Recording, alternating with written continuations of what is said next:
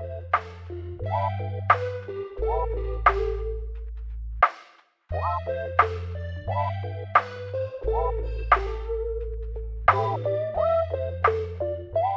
我们是一档关注整个消费生态链的对谈类播客。在本档播客中，我们不仅关注呈现在用户面前光鲜亮丽的品牌本身，我们更关注背后支撑品牌、未知品牌的生态链玩家，比如平台方、投资方、供应链、渠道商、代运营公司、品牌咨询公司等等。每一期呢，我们都会邀请一位消费生态链上的玩家来一起聊聊消费圈内事，也希望通过这档播客能结识更多消费圈内人。Well, I wanna let you know my mind is made up and I wanna go. And I've been thinking about what to do. Been thinking about me, about being you. For a long time, I try to. Hello，大家好，我是旺仔可可糖，我是立涛，欢迎收听消费圈内人。本期节目呢，我们来聊聊医美赛道，这也是我们群友投票期待度最高的一个话题。我身边非常多姐妹啊，都是医美服务的高频消费者，包括我自己。大家花了不少钱的同时呢，也会好奇医美行业的产业链。到底是怎么样的？这个领域是不是如我们外人所知道的那么的暴利？包括说这个领域里面还有哪些创业和投资的机会？我们本期嘉宾呢是恒旭资本健康生态组投资副总裁玉聪，他主要专注在做医疗美容板块的投资，由他来给大家做一个关于医美行业的分享。那废话不多说，先请玉聪给我们打个招呼吧。Hello，各位听众，大家好，我叫小聪。呃，我高中呢就读于复旦附中的理科竞赛班，是科科的学长。然后大学是在复旦大学就读，是立立涛的邻居，所以非常巧啊。我算是一个呃懂一些生物、物理、化学的这个金融系的学生。然后毕业了之后就进入到我现在的这个投资管理的平台。我们现在资金的总管理规模在大概在两百多亿人民币的体量。然后我们是在医疗健康组，我负责一些偏交叉领域的投资，比如说。医疗科技、AI 制药、合成生物学，还有就是我们今天最关注的这个板块——消费医疗。嗯，我们今天的这个嘉宾阵容听起来是我们消费圈内人的亲友局。呃，医美赛道呢，其实是一个很特别的赛道。一方面，这个赛道给大家的感觉呢，似乎是非常暴利；但另一方面呢，这个行业啊，也给大家留下了，比如说像鱼龙混杂、像虚假宣传、像乱象频发之类不太好的印象。医美到底是一个怎么样的产业？我也很期待今天通过玉聪的分享，能够收获更多关于这个产业的知识。那在节目的开始呢，也先想请玉聪先介绍一下自己的经历，以及你当初是怎么开始关注医美这个赛道的呢？呃，我是一毕业就来了我们这个投资公司做投资的工作嘛。然后其实关注到医美这个方向的话，很巧的一个契机是我们当时。呃，我进来的第一个大项目是我们在做华西生物的一个大宗交易，加上一笔定增，这个是我开始接触到这个领域的第一家企业。那其实是在很早的一个时间，大概在一九到二零年的时间段。呃，我们印象非常深刻，做这个案例，我当时过头决的时候，我记得我们的报价出的是一百一十块，股价是一百二十块，然后没过三天，它从一百二涨到了一百五。所以我们紧急又开了一次会，去调整这个投资的报价的一个方案。毕竟它是一个上市公司。然后最后，呃，通过第二次的这个投决会，我们把报的价格最终锁定在了一百四块钱每股。结果在我们跟公司沟通，包括跟券商沟通的这个十来天的时间里面，它从一百五涨到了两百一十块钱。所以也就是说，短短的两个礼拜吧，股价。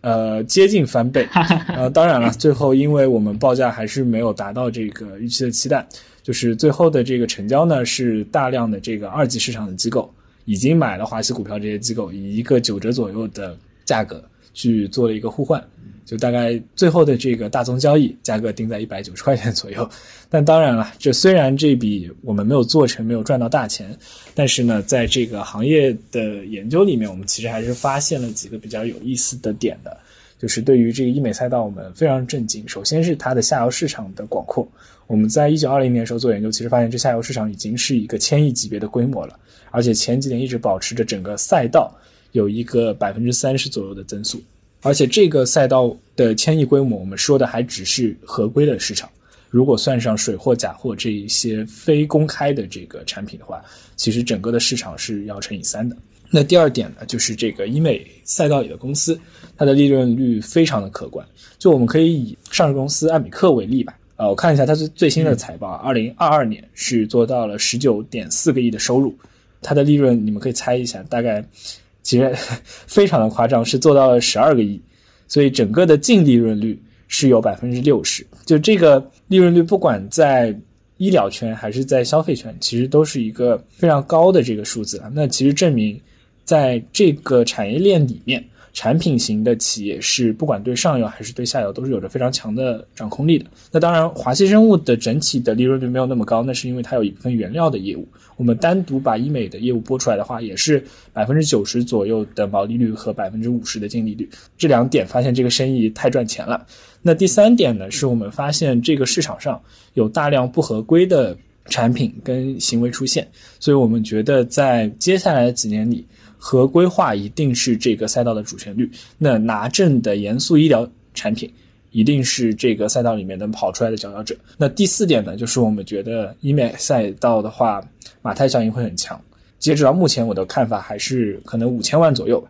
是一个创业公司跑出来爆品的一个标准。如果一个单品类做不到五千万的这样一个数字，很可能它的蛰伏期就会长达三到五年。而医美产品又是一个快速迭代的一个过程，所以等不了那么久。所以我们觉得，像这些已经有爆品的公司，包括销售已经成体量的公司，会聚集越来越多的资源，然后打造它的一个强品牌效应，然后从一做到十，从十做到一百。那现在回头来看，我们我们这几个观点还是得到了一部分的印证的。对，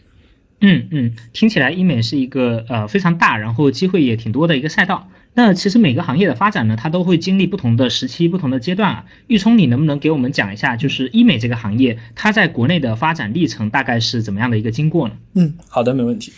首先啊，我们要讲一下医美这个，我对美的这个看法，就是我始终觉得这个东西是一个奢侈品，它不是说像我们。日常的衣食住行一样是刚需，它始终是一个可选消费。就仓廪实而知礼节。那马斯洛也把需求分了嘛，就底下的是这个生存的需求，然后到安全的需求，然后再到最顶上才是个人满足的这样一个需求。那医美无疑就是这个金字塔里面的最顶端。这个行业的增长一定伴随的是我们有钱人的增多，有钱人口袋里钱的增多。那也就是说，我们整个经济体量的增长以及人平均可支配收入的增加。其实是跟医美行业的快速增长是脱不开干系的。我简单的把这个行业分为了几个阶段吧，就是一八年以前，算是一个巨头林立，然后野蛮生长的一个阶段。就是最早期的时候，其实，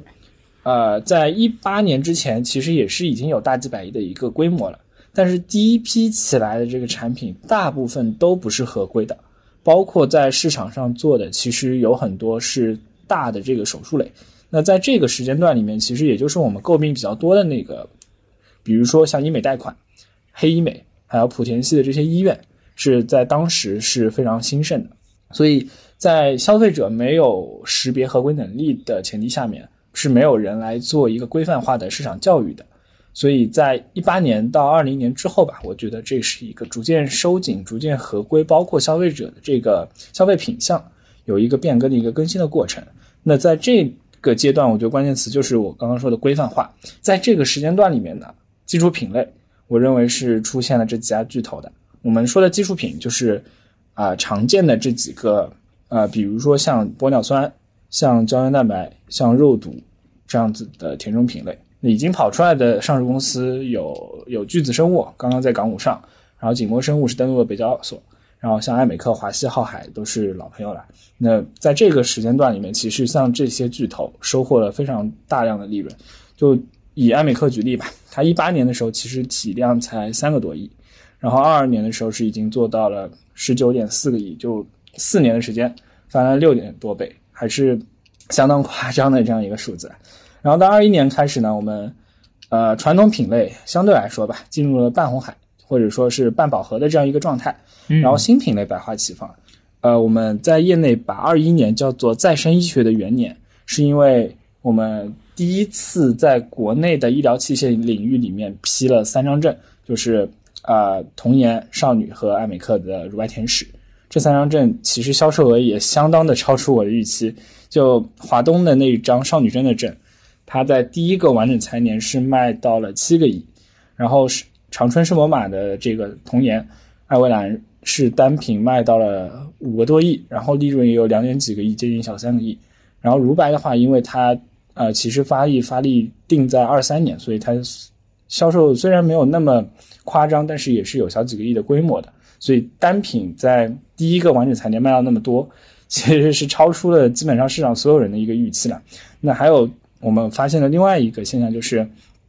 传统的医药公司开始逐渐有兴趣进入到这个领域里面来。那比较有特征性的就是呃四环医药，它其实是有一个医美的这个公司叫美颜空间，他们做了这个韩国 Hugel 乐体宝的这个代理，还有一些自研的产品。然后还有就是华东医药，我们刚刚说了，它有传统的药物板块，然后也把医美单独做了一个事业部出来。然后最核心的就是，呃，国外医研室的这个玻尿酸，还有他们新获证的这个少女针。还有第三个就是吴中，吴中是从韩国引进的类似于童颜针的产品，目前在申报发布的这样一个阶段。所以总结来说的话，一八年之前啊，赛道快速增长，但是没有规范，没有管理，黑医美盛行。然后一八年开始收紧，产品型企业开始有了好的发展。然后二一年是传统品类逐渐进入饱和，然后新的品开始有了上升的一个空间。哎，我这里插问一句啊，就是一八年之前，其实我们知道当时行业里面有很多黑医美的公司啊，这些公司它到后面是逐渐被清出这个市场了吗？还是说啊，他们后面的情况是怎么样的呢？对，一八年的时候呢，其实我们可以分为两类啊，一类是机构，嗯，机构就是浦西医院。那浦西医院呢，现在其实。呃，说实话，他们也存在，就是把业务做了缩减以及合规化的运营，呃，就是已经赚到钱的人，现在更多的是在守住家业。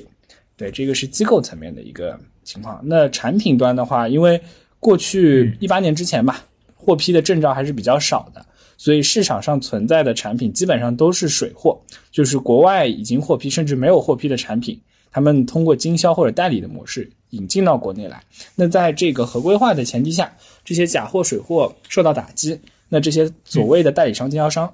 就可能就是退出了这个板块的业务，所以我们才说，在一八年之后，国产正式拿证的这些品类有了一个替代的一个空间。嗯，理解。嗯，那。我们知道，就是创业和投资的机会往往来源于变化。那作为医美行业的投资人，这几年你有观察到医美行业在需求侧发生了哪些变化吗？嗯，其实是有，而且是很明显的。就是，呃，我前面在说阶段的时候，其实也提到嘛，我们其实过去这个医美手术在整个医疗美容的体系里面占比是非常高的。那引用这个埃尔健之前的这个首席潘老师。给我们讲了一个话，就是现在这个社会对于美的定义不再是以前的模板化，就是我们在以前可能就是对着一张模板照着这个去整，整成了这个样子，就是呃传统观念上的医美了。但现在大家其实讲的是千人千面的一个美学个性化定制，那个性化定制讲的更多的是在你原本的基础上去做一个改善和调整，而不是说大动干戈的去把你整个的架构换掉。不管是消费者愿意做的医美项目，还是说整个品类的变化里面，很明显的微整形、轻医美是近几年的一个关键词。然后对于消费者的医美意愿的话，定制化是他们一个很明显的一个要求。就我们从一些研究报告，包括新小出的那个白皮书里面，其实可以看到啊，这两年啊，他们购买的这个医疗美容服务里面最多的几个是啊抗衰，然后美白、补水、去皱、面部提升。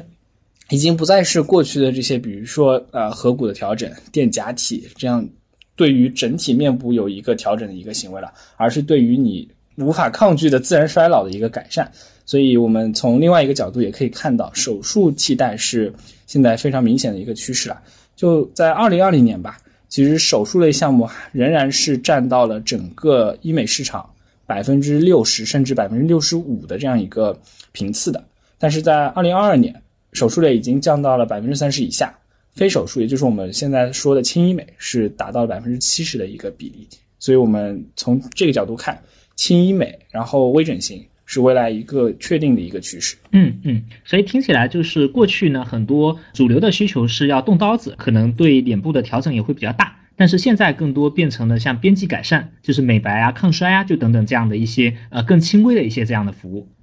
嗯，是的，是的，是的。理解理解，哎，一会儿啊，我们其实也会聊到一些比较有机会的细分赛道。但是在我们聊到这个话题之前啊，我想玉聪，你能不能先从整体的角度给大家讲一讲整个医美的产业链大概是怎么样的？然后这些行业的价值链它大概又是怎么分配的呢？没问题。呃，这个医疗美容图谱的话，我从两个角度来吧，一个是我们横向的这个产品端，我待会儿做详细的一个展开介绍；还有一个就是你刚刚比较感兴趣的这个纵向的我们产业链的价值分配。因为每一个产品它的这个定价都不一样，包括出厂不一样，那我就拿我比较熟悉的产品举例好了，啊，以这个某生物的这个玻尿酸填充，我们作为一个例子来讲一下这个产业链里面价值的分布到底是怎么样子的，然后也也其实可以归纳得出我们对于这个领域投资的一个小的一个想法。这个玻尿酸填充的话，现在目前的话到终端基本上是一千多块钱，两千块钱不到，它的这个单位成本。生产型成本，呃，每毫升其实，呃，如果是自己有工厂的话，其实就几毛钱；如果没有工厂采购的话，单品，呃，也不会超过三块钱一毫升的一个成本。那所以原材料供应基本上就这个价格。然后到了第二个是做医美产品的这个制造，它这部分毛利率是在八十八到九十左右，所以一般出厂价会在三百块钱到两百块钱左右，然后给到的是代理的经销商。那经销商可能要分层级，就是一级、二级、三级，但每一级的话，基本上加价都在百分之二十到三十左右。所以一般来说，以这个品的话，它是直接的每个省有一个大代理，然后就直接进入到医美机构了。那所以它进入到医美机构的价格大概就在四百块钱不到，四百块钱到终端，然后就一千多、两千块钱卖掉，然后剩下的这部分一千多块钱的利润就是医美机构的。但是医美机构看似很多。实际上，它绝大部分的钱是要分出去的。就我们对于一些医美机构做过调研，合规的、正常缴税的医美机构，就净利润率只能维持在八个点到十个点左右。所以我们去看啊，这百分之五十到七十都去了哪里？其实他们有大量的钱是花在了获客上。一般品牌响的医美机构，获客花百分之三十的成本，但普遍来说的话，可能最高的话要花到百分之七八十。那普遍来说的一个数字就是，它会花到百分之五十左右的一个终端品的价格去做获客。那有一些是做这个传统渠道的获客，比如说口口相传或者医美咨询师去做代客、去做拉人头的这样一个服务。还有一些，比如说是从新氧、更美、悦美这些平台去做导流，然后去做一个利润的分配。那这部分的钱就给到了这些引流的平台。然后除此之外呢，他其实还要去提给医生、给这个机构里的咨询师去做一个利润分配。然后包括他还有一些成本要覆盖他的这个机构认证，然后去做医生的培训。基本上来说，他啊从四百到一千五六百块的这个钱里面，大头都被流量渠道赚走了，还有一些就覆盖医生的成本，他自己留百分之十做一个价值的一个分配。所以我们看下来的话，对于整个产业链抓住了上下游卡脖子的，其实是医美产品制造，就是拿证产品这一个环节。理解理解，所以听起来呢，就是这个行业里面真正赚到大钱的是啊，比如说像爱美克啊，就这样的，包括华西生物啊，就这样的一些公司做玻尿酸医美产品的。呃，听起来其实前端的门店它看上去利润很高，但是其实它获客成本也很高，并且我猜测啊，因为他们可能前端竞争也相对比较激烈，因为它不像比如说产品的公司，它有证照这样的一个呃排他性的优势，所以过去我有一个比较大的一个印象是，这行业好像没有很大的公司，但听你这么一分析呢，呃，其实是前端可能服务型的机构还没有长出特别大的公司，但是实际上像产品型的公司，第一他们规模很大，第二其实他们的利润也很高。啊，我可以这么理解吗？呃，前端是是这样子的，前端你你认识到没有这个非常大的企业，是因为他们很低调啊，就是是这个行业的属性决定了他们没办法大肆宣扬的说我赚很多钱，因为一定会有一部分的这个税的问题。以及所谓的超适应证使用的这个问题，所以就我们现在的机构很难有完完全全合规操作的医美机构。说实话，就是有一些是这个之前叫做生活美容转型的医美诊所，他们甚至连证照都没有。然后有一些是拿了证的医美诊所，这已经算比较正规的，但是在他们里面做的这个 医疗器械还是有一些超适应症的使用。所以，呃，下游的这个医美机构，首先它是比较低调的，其次。我们在二级市场上很难看到它，因为他们申报上市，嗯，就你肯定清楚，还是有一些障碍的。所以从公众的角度认知的话，其实，呃，下游的机构的认识程度可能会比较少，可能大家就知道这个一星、美莱这几个比较知名的品牌。但就我所知，其实还是有很多所谓地区型的隐形冠军做到十个亿以上规模收入的，其实还是有不少的，只是他们没办法享受资本带来的一个溢价。啊，理解了。所以也就是说，这个行业里面很多赚钱的公司，它因为合规啊等等的原因，它其实是在闷声发大财，并且我猜测啊，从现金流角度，可能他们对于资本化的需求也没有那么的强烈。嗯嗯，那我们像刚刚玉聪有讲到，就是在我们整个产业链的大框架底下，有哪些比较有吸引力的细分赛道呢？以及在这个阶段，就是作为 VC 投资人们觉得，或者说 PE 投资人，就我们就不是说个人投资人啊，投资人们觉得还能投一些什么？然后包括我这边也想衍生一下，就是如果你个人要去入局的话，你可能还能有什么对于普通人的创业机会有吗？呃，我可以先回答后面一个问题啊，就是好，我不建议在这个时间再去投入大量的金钱跟资源去做医美的产品公司。那主要的原因在于它的创业壁垒还是相对来说比较高的，相比于普通的消费品，我们现在说的这些医美公司还都是。呃，要去拿证，甚至是拿三类合规医疗器械证的这个公司，那它整个的拿证周期一般来说在三到五年左右，就包括它要做临床，它要去申报，然后前期还有研发的这个投入，它跟消费品用一个好的 idea 可以去变现，其实还是有相当大的一个差别的。所以我是建议，可能有研发能力的，然后包括对市场有研究，把品类选品做得很好的人，再去深入到这个行业里面来。虽然。也远期的利润很可观，但是在这个领域创业十不存一，都是往大的说的。对，那我们再聊一聊第一个问题吧，就是在现在的这个行业里面，我们还有哪些比较有吸引力的细分赛道？那我首先对沿着上面一个话题，我很想给大家介绍一下现在医美已经有的产品吧。就机构的情况，我们刚刚已经说过了。那我们着重介绍一下医美产品的分类。呃，我们先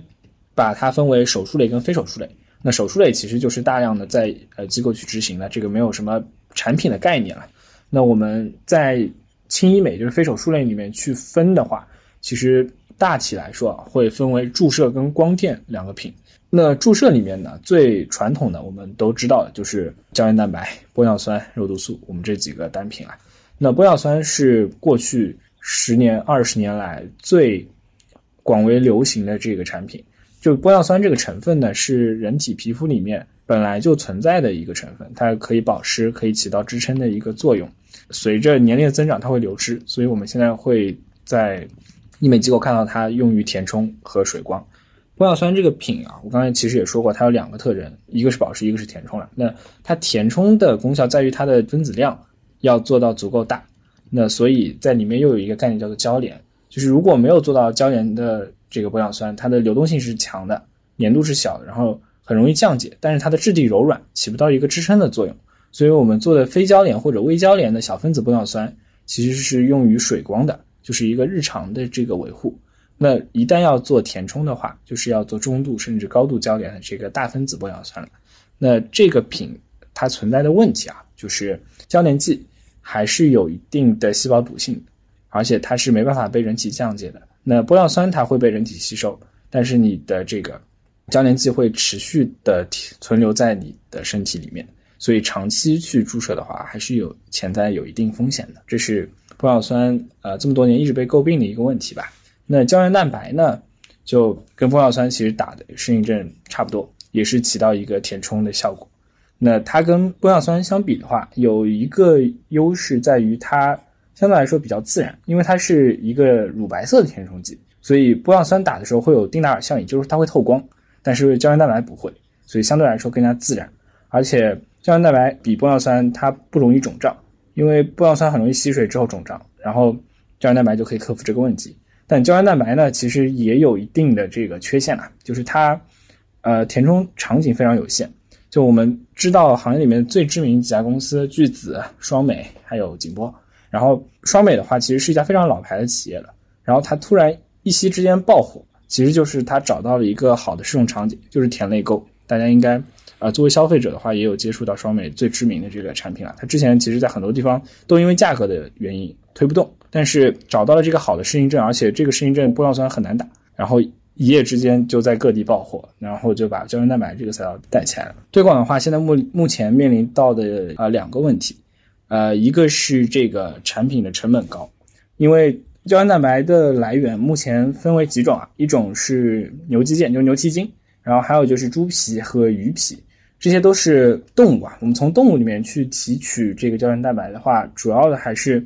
它的原材料管控非常严格，是按照药品原料的体系去做管控的。然后，如果是猪牛这种，其实要做一个全生命周期的饲养和用药的一个记录，而且网上要溯源三代，确保这个猪 是没有疾病史的，所以它能选取的这个比例很低，就不是说我们随处可见的这个大饲大批量饲养的猪，我就可以拿来去用的，所以它的这个动物园提取还是非常贵的，然后成本的问题始终降不下来。那第二个就是它毕竟是一个亿元的一个胶原蛋白。所以它注射到人体内的时候，还是容易存在一些过敏的这个反应。这也是我跟下游的这个渠道医生交流得到的普遍的一个反馈。你打动物园的产品的话，还是偶尔会有这个红肿过敏的现象发生的。所以现在有一个新的技术，叫做重组胶原蛋白。重组胶原蛋白它使用的是这个大肠杆菌或者酵母菌，就是我们平时用于发酵的这个细菌。然后我们把表达胶原蛋白的 DNA 导入到这个细菌体系里面去。然后用它来做 DNA 序列呢，是人源化的胶原蛋白，所以我们他们表达出来的话，相对来说是比较安全的。然后整体的成本也相对来说，动物的更有降本的一个空间，也整体更可控。但是目前我们用杆菌和酵母菌表达的体系，没办法表达出有完整三维螺旋结构的胶原蛋白。那在终端的影响就是它更软，它没办法起到一个好的填充的这样一个功效。所以现在各家都在攻克的这样一个技术难点，就是要把全长的这个 DNA 序列导入到大肠杆菌跟酵母菌里面去，让它表达出有完整三维结构的重组胶原蛋白。肉毒这个市场呢，呃，和前面两个不一样，它其实不是一个填充的这样一个产品，它是解决我们动态皱纹的。那这个市场，呃，二零二零年之前，只有宝妥适就是爱尔健的产品和兰州恒力两家公司被垄断，这两家呢。品牌之间定位差别很大，就是，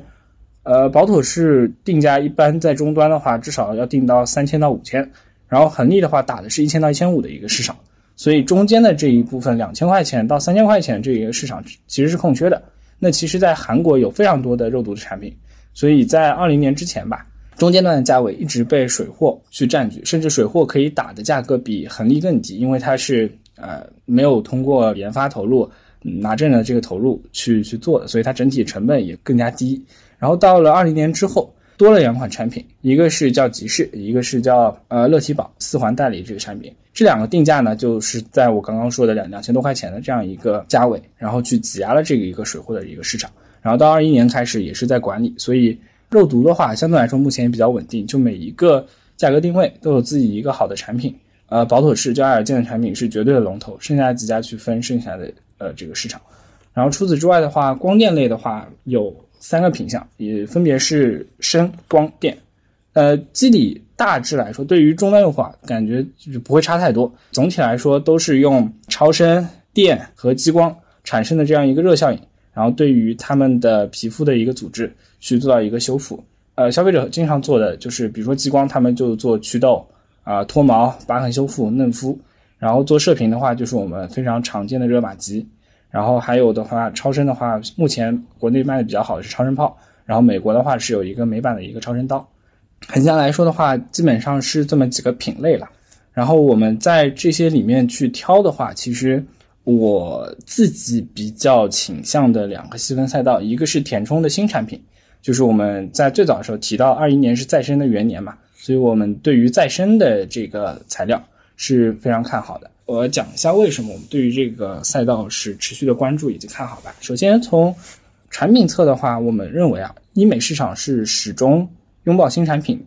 因为在医美端，它这个一个产品就是有时间周期。你刚上市独占市场的时候，你可以卖到一个相对高的一个价格，成为医美机构的利润来源。但是，一旦过了三五年，你的获证的对手多了起来之后，你的价格定位就非常尴尬，很可能会从利润来源变成一个引流产品。就以玻尿酸为例啊，我们在一八年之前，其实它是呃医美机构的香饽饽，它可以赚非常多的钱，包括它的定价可以见人就狮子大开口。但是目前来看的话，你甚至三百五百就能打一个玻尿酸，然后一千多块钱就可以打一个肉毒素。主要就是因为可选的这个品类太多了，他们医疗机构就把这个作为了一个引流的来源。我可以这个品负毛利，然后把你叫过来去做这个产品之后，再给你推销我高毛利的产品。所以我们觉得新品类永远是医疗美容行业欢迎的。所以在这个背景下吧，然后叠加说玻尿酸刚它。这么多年，其实一直都解决不了胶原剂残留的这个毒性的一个风险，然后胶原蛋白降不了本，然后重组的又啊没办法有完整的这个三维螺旋结构，所以我们会非常关注再生材料开启的这个新的一个赛道，包括其实国内的消费市场是远超我预期的。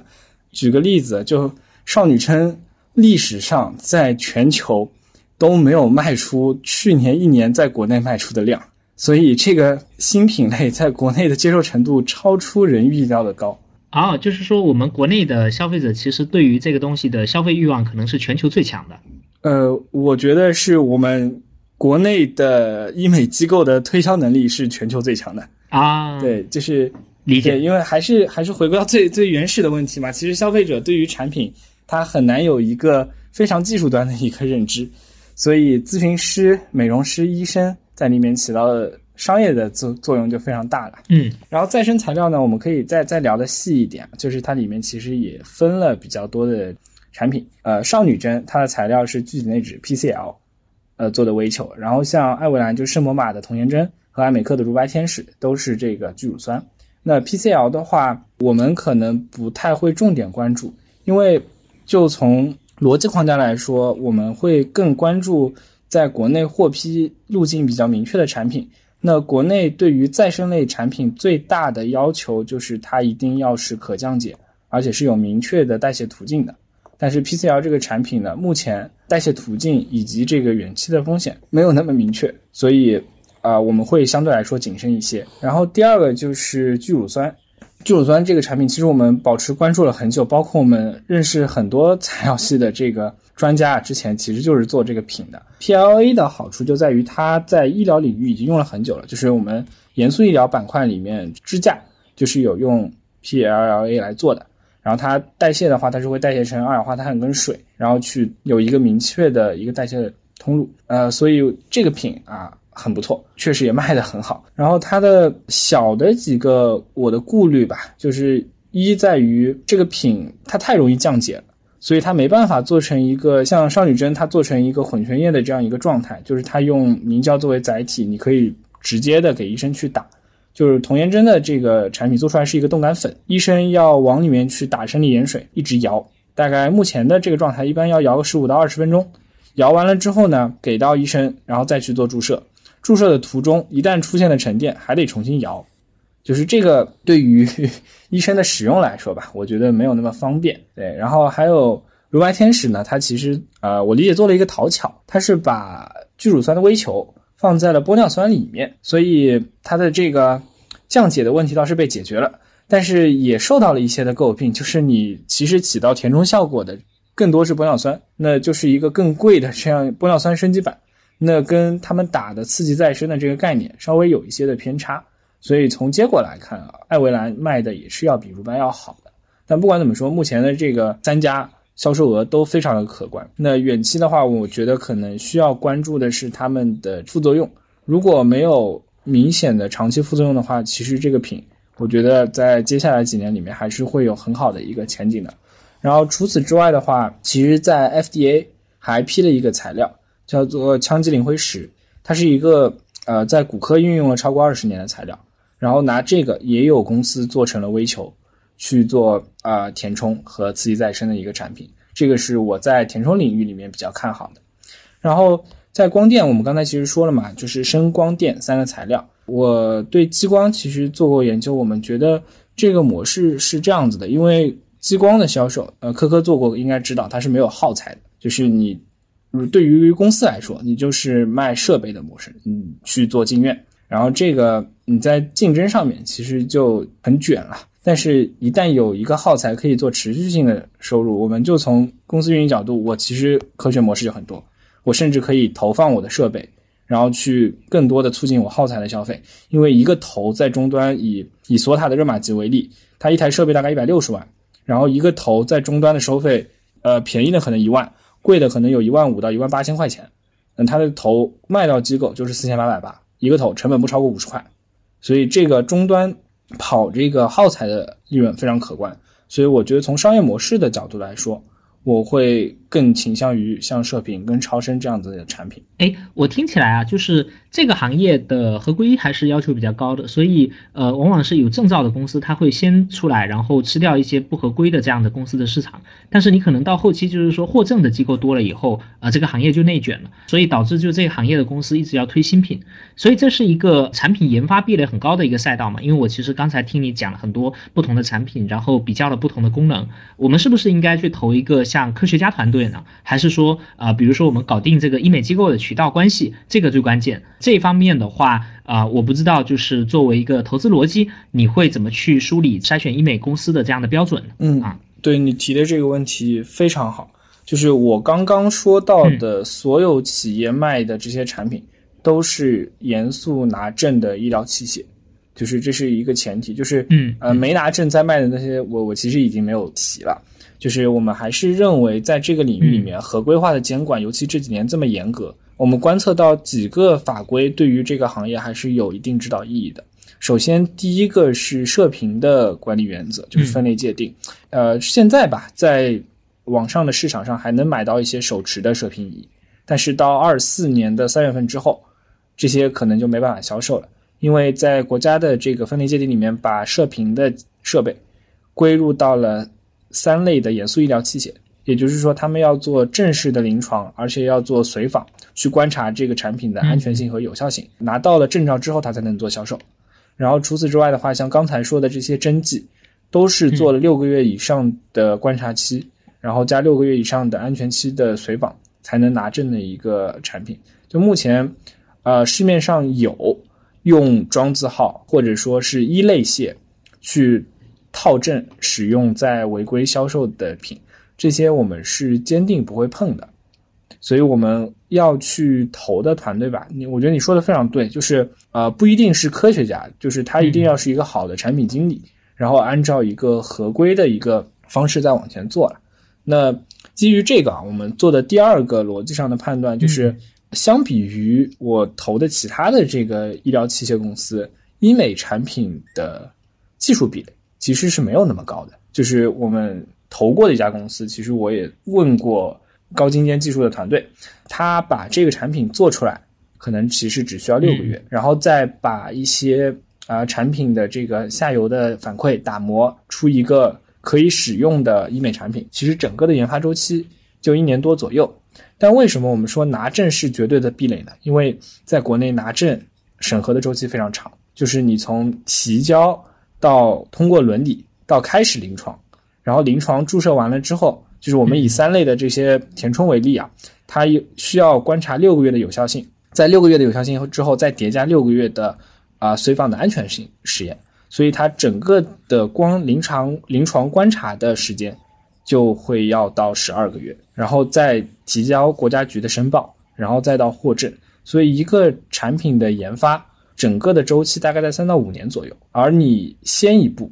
就是抢占了一个先机，呃，这是一个商业性驱动的拿证壁垒。就是我们在投资选品的时候，我会去评估这个市场，呃，首先它最好是有一段空白期，比如说我们投了一个产品，它拿证之后有十八到二十四个月，这个产品这一个细分赛道只有它一家公司这一张证，它一定可以卖得很好。但是你像我们之前提到这些产品已经获证的嘛？我就会去评估它在接下来两年里面，国内到底会拿到多少的证照，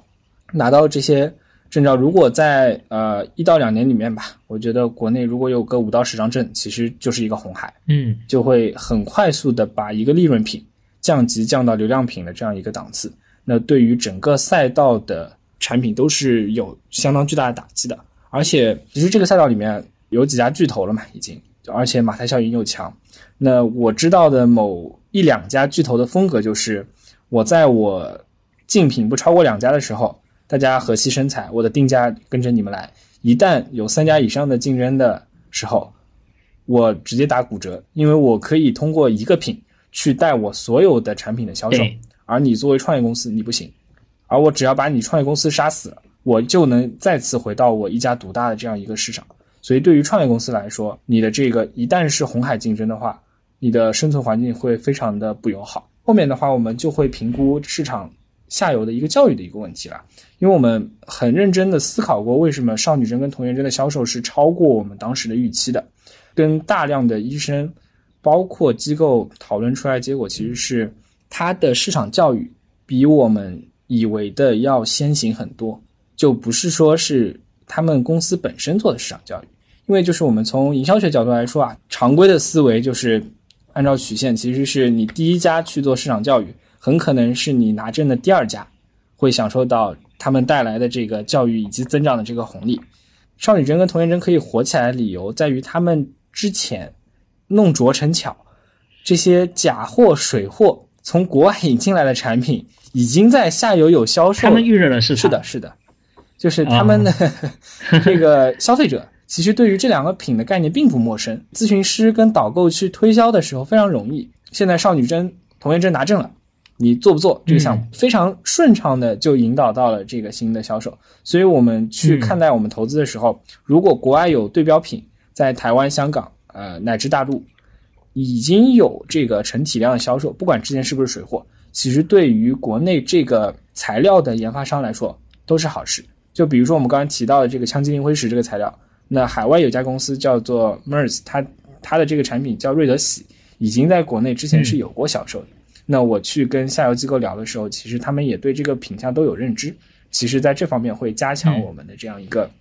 投资的一个信心。对，然后。选品的话，还有一个就是我们刚才反复强调的，一定要投新的东西。呃，我们一定要在它还是一个利润单品的时候投进去。然后第四个就是我们在投资阶段上的选择了。其实我个人的建议啊，嗯，我会喜欢在两个阶段去投，一个是它拿挣钱，然后我们去做类似于孵化跟赋能的这个创业投资，然后把所有的资源全部 all in。这个建立的前提是我们对于这个品有非常强的认知。确保它不会像我们之前说的这样，在两年后进入到红海。它如果有一定的窗口期，我确保它的商业化可以做得好的话，那我们就可以在它的技术评估，包括它的拿证的可靠性的评估上面花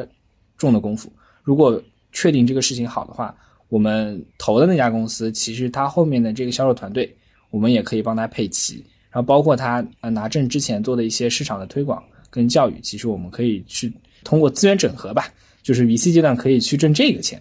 然后如果是拿证后的话，我们就会呃相对来说会更加谨慎一些，因为医美公司目前最大的风险不是说它赚不到钱，而是它没办法上市。就我们作为基金还是要退出的嘛，所以我们更多的会评估它上市的这个可靠性。然后呃投基本上这些已经有个两三个亿利润的公司吧，甚至更多，这个阶段它很可能就是上市前最后一轮了。所以我们跟保代沟通下来，其实这些公司最大的风险还是一产品的合规性。它如果在拿这个三类证之前，有大量的违规的套证，或者说是二类当三类、一类当三类，甚至装字号当三类的行为的话，其实一定会对它的上市申报造成影响，拖慢整个的这个退出回报周期。然后第二个就是，呃，医美这个品下游分公立跟民营。你如果大量的这个产品在民营渠道销售的话，其实还是有一定的合规风险的。你产品销售可能不存在问题，但是机构的使用还是可能会出现你不受管控的这个超市印证，或者说是呃套证的这样一个行为吧。对，所以我们在呃拿证后的公司，其实就是就 PE 阶段我们算账嘛。那如果是估值比较便宜。然后对于合规性的风险又更低的话，我觉得可以参与。但我们目前出手，包括准备出手的项目，还都是在拿证钱，我们去做资源的赋能，在以一个相对来说比较低的估值去做的这样一个投资。嗯嗯，哎，这里我有几个问题啊，也是想问一下。一个就是你刚刚提到的超适应症，一个提到的套证，这个两个概念是什么意思呢？以及说呃一类、二类、三类的证，包括这个装字号啊，他们又是什么意思呢？你可以给大家做一个简单的科普吗？好的好的，对，不好意思，刚才没有详细展开说啊，就是呃我先讲证照吧，就是我们除了肉毒是作为这个生物制品监管的，我们其他的医美产品。都是当做医疗器械在做管理的。那医疗器械里面呢，是会分为三个类别。那一类呢，我们一般来说它就是一个液体敷料，就是它常见的产品是你们的面膜，或者说是涂抹类的这样一个产品，那它是不能破皮的。二类跟一类的差别就在于它是一个无菌的液体敷料，它很多时候是可以在破皮的状况下使用的。那目前我们国家绝大部分的水光，嗯，拿的都是二类证，然后三类的只有一到两张证。三类的跟二类的差别就在于三类是要做严肃的临床的，三类的医疗器械一定要做非常严格的有效性和安全性的对照。所以我们在业内的话，对于二类和三类的这个差别还是非常大的。举例子，像像水光，它可能有大几十张证，都是二类的，然后竞争非常激烈。但一旦出一个三类的水光产品的话，它就是可以享有空白的一个市场。然后包括说我刚刚说的这个填充剂，像 PCL、PLA，包括玻尿酸、胶原蛋白，绝大部分如果要做填充，就是你要做注射的话，都是要拿三类医疗器械的证照的。然后像射频，刚才也是说了，所有的射频其实都要拿三类证。然后像激光，它其实目前也都是三类证，所以这个的审批的时间跟技术壁垒会相对来说更高一些。那存在的现象啦，就是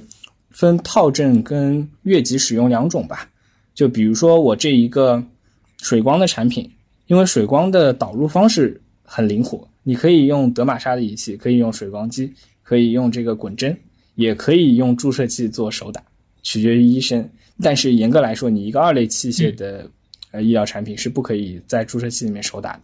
注射的手打跟水光肌的手打，其实在终端收费是不一样的。所以有的医美机构，它为了赚取更多的利益，它就会把二类的产品当做三类来教育消费者使用。那我们今年其实也观察到很多起医美机构被举报，就是二类当三类的使用啊。包括我们也非常严肃的跟我们投的公司说，你这个行为是在合规化里面要。着重去注意的。那还有一个在医美非常常见的就是套证的行为了，因为，呃，医疗器械的证它是带适应症，比如说我这个以少女针为例吧，它的这个适应症就叫做中重度鼻唇沟的改善，就简单来说就是你鼻子下面两条法令纹，它可以去做填充的改善，这个是一个典型的面部医美的适应症。嗯，但是在严肃医疗里面，它有很多类似的材料，或者说。用在其他严肃医疗领域的，就比如说骨科，它是可以作为一个骨头的填充的，就它作为一个骨粉，它去做一个填充材料。那或者说玻尿酸，不一定是拿这个医美的适应症，它可以作为一个防粘连的这样一个适应症。所以严肃医疗的适应症，在过去拿证其实要比医美的更加容易，审批也更加轻松一些。很多企业其实基于这个材料已经有了一到两张证照，那他们。严肃医疗卖不出钱，就会想把他们既有的产品卖到医疗美容去赚取更多的利益。嗯，那他们就会和下游机构说：“我这个产品是一个拿证的产品。”但是他们的拿的那个证照，嗯，机机构可能也不会详查啊。但他们拿的那个证照适应症是不对的。那把一个严肃医疗适应症的产品改规格用在消费者用于医美的用途，这就是我们说的套证的一个行为，同样是违法的。理解理解。所以你你说的这个超适应症，我可以理解，就是说它本来这个药不适合这个症状，但是它呃还是给使用上去的，是这个意思吗？对，就它的应用场景不是医美，但是它用在了医美上，包括这个品，其实因为我们做出来一个医疗器械，它都会带型号、带规格的嘛，就包括它的微观结构会有差别，就比如说骨粉，骨粉的微观结构是针状的，所以它如果把这个东西注射到皮肤下面，它会有很明显的刺痛感。那我们现在做的这个同样材料的医美产品，它是做成球状的，而且尺寸一个是几百微米，一个是几十微米，是有非常大的差别的。所以你一旦拿骨粉的证去用到医美，其实是挂羊头卖狗肉，是一个完全不一样的行为。呃，不是说跟药你你用这个病，只要拼问为例吧，就我同一个药，我可以有减肥的效果，也可以有这个呃降血糖的效果。但医疗器械不一样，因为它还涉及工程化。对，所以它的这个产品做的也是不一样的，很多时候，所以这个行为对于监管来说基本上是红线，发现了其实还是是有非常巨额的处罚，会查机构，会查生产厂家。但现在目前来说，行业里面还是存在着一些套证，包括这个呃二类当三类或者一类当三类卖的行为的。嗯，理解理解。哎，玉聪，我再补充一个问题啊。刚才其实你讲了啊，很多这样的公司，它需要一直推新品，然后你也讲了很多就是这样新产品的投资机会。那这里面其实有一个问题在于，这个行业它有一些巨头啊，那你们怎么去判断一个新机会它是属于这些大公司的，还是属于这些小公司的呢？呃，其实最核心的问题是选品。就举例子吧，就比如说，嗯，呃，华西生物它做的核心的管线就是基于它玻尿酸的平台去做的，它的思路就是以玻尿酸为原材料，我去开拓更多的适应症。然后甚至我从严肃的医美的管线，嗯，去往护肤品，去往功效性护肤品去转，那它的，嗯，呃，研发的路径就是大分子玻尿酸多糖这一条道。但是我们去看呃另外一个新的材料，比如说我们再生类的材料的时候，就会去看在这个方向，像这些巨头有没有开始。如果他们没有开始，而我们看的这家公司已经进入到临床，甚至它快做完的这样一个阶段，就算巨头现在开始做。它还是会落后两年左右的时间，所以我们抓的就是这个空白市场期。你一旦你跟巨头同一时间开始做，其实就很难去抢这个市场。所以我觉得时间节奏非常重要，就是选品的这个时间点跟你去做的这个执行力非常非常的重要。嗯，我感觉听下来就是在这一行，如果要赚到钱，第一个就是要有牌照，就合规牌照，选品打时间差，还蛮有意思的。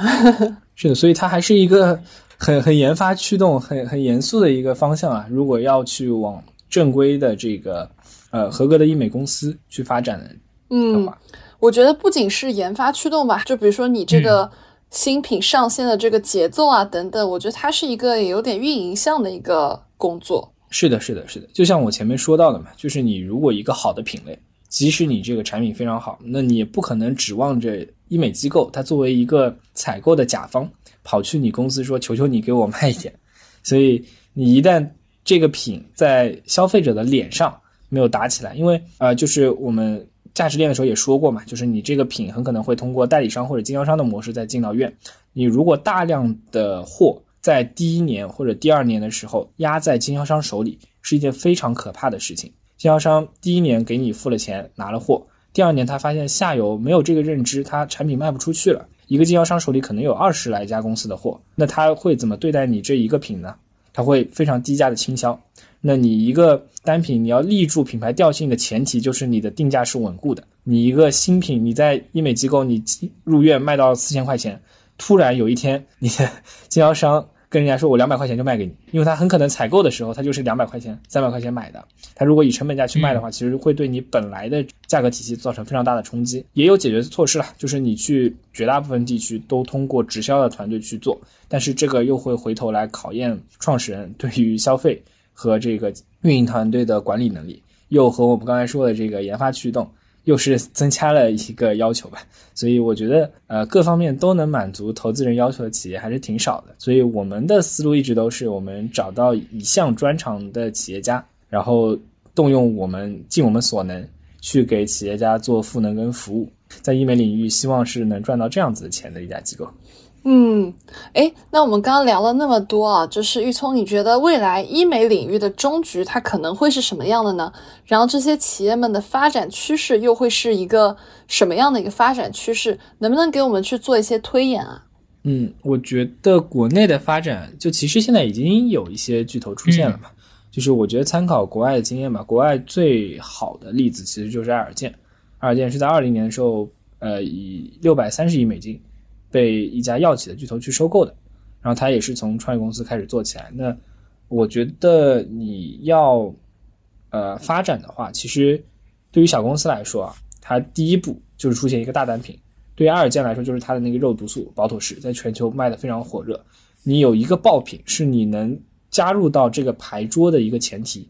你上了这个牌桌，你怎么去从一做到十？有两种思路，一种是你去。啊，基于这个材料横向去扩适应症。那第二种就是你在材料层面，或者说你在设备层面做更多的研究，去做更多的品类。那埃尔健的方式就是它有大量现金，它在零六年的时候收了一家公司，是叫伊诺美，它把美胸的产品还有真皮的填充剂买进来了。然后呃，零七年的时候，他又把这个 Groupie Cornell 买实验室买进来了，然后是把它在透明质酸的这个填充剂的市场地位给稳固了。那华西其实也是在这个玻尿酸领域，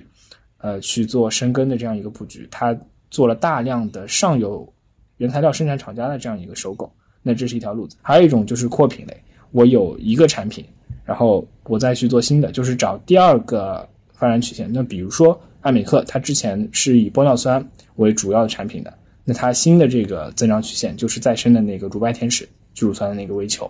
那所以我觉得各家的话，其实都会往这个方向做吧。有一类会做在细分领域做的特别深，有一类会把品类做的特别广。到底是大公司赢家通吃，还是小公司出爆品，然后再成为巨头呢？这个事儿不好说。我是很期待国内有新的爆品出现的。啊，还有一种可能啊，其实就是我前面提到的一个大量的这个传统医药公司进入的这样一个可能性，就是也有可能最后的几家小巨头。会被传统医药公司以高额的现金收购，然后这个传统的医药公司去做一个医疗美容的全品类的一个整合，这也是一种可能性。理解理解。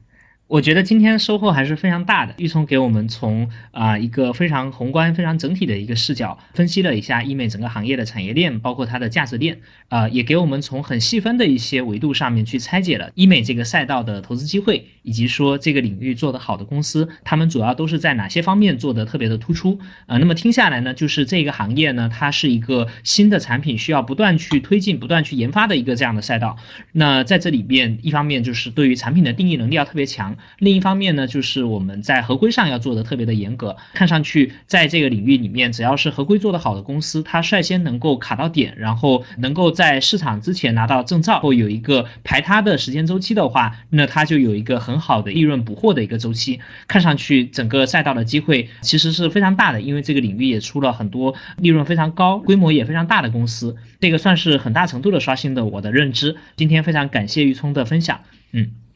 嗯，非常感谢玉聪的分享，让我知道了这是我往脸上打那些东西背后的故事。对对对，是的，是的。我觉得这一期是，无论是你作为一个呃医美的消费者，然后或者说一个医美的从业者，甚至你也是医美的投资人，我觉得大家都非常值得来听这一期，因为真的是给你从另外一面去重新更立体的去了解了这个行业。嗯，是的，是的。如果是想做医美的这个消费者朋友啊，也也也可以来跟我做交流。有一些不太建议去做的单品，我们也可以去做简单的排雷。对对对。然后，如果大家想要认识玉聪的话，可以添加我的微信“旺仔颗颗糖”，也就是“旺仔颗颗糖”的拼音缩写，找到我。然后，如果大家有这这方面的业务诉求啊，也可以通过我们消费圈内人来找到玉聪。那我们今天这期节目就到这里吧。那请嘉宾和立涛跟我们 say goodbye 吧。拜拜，谢谢各位，拜拜，拜拜，谢谢大家，谢谢大家。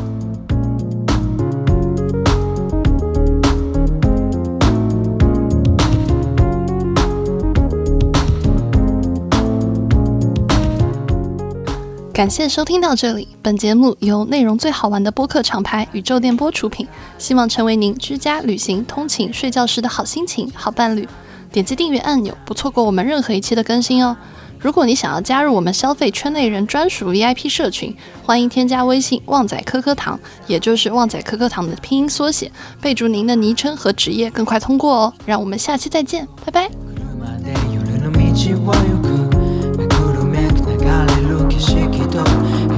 stone.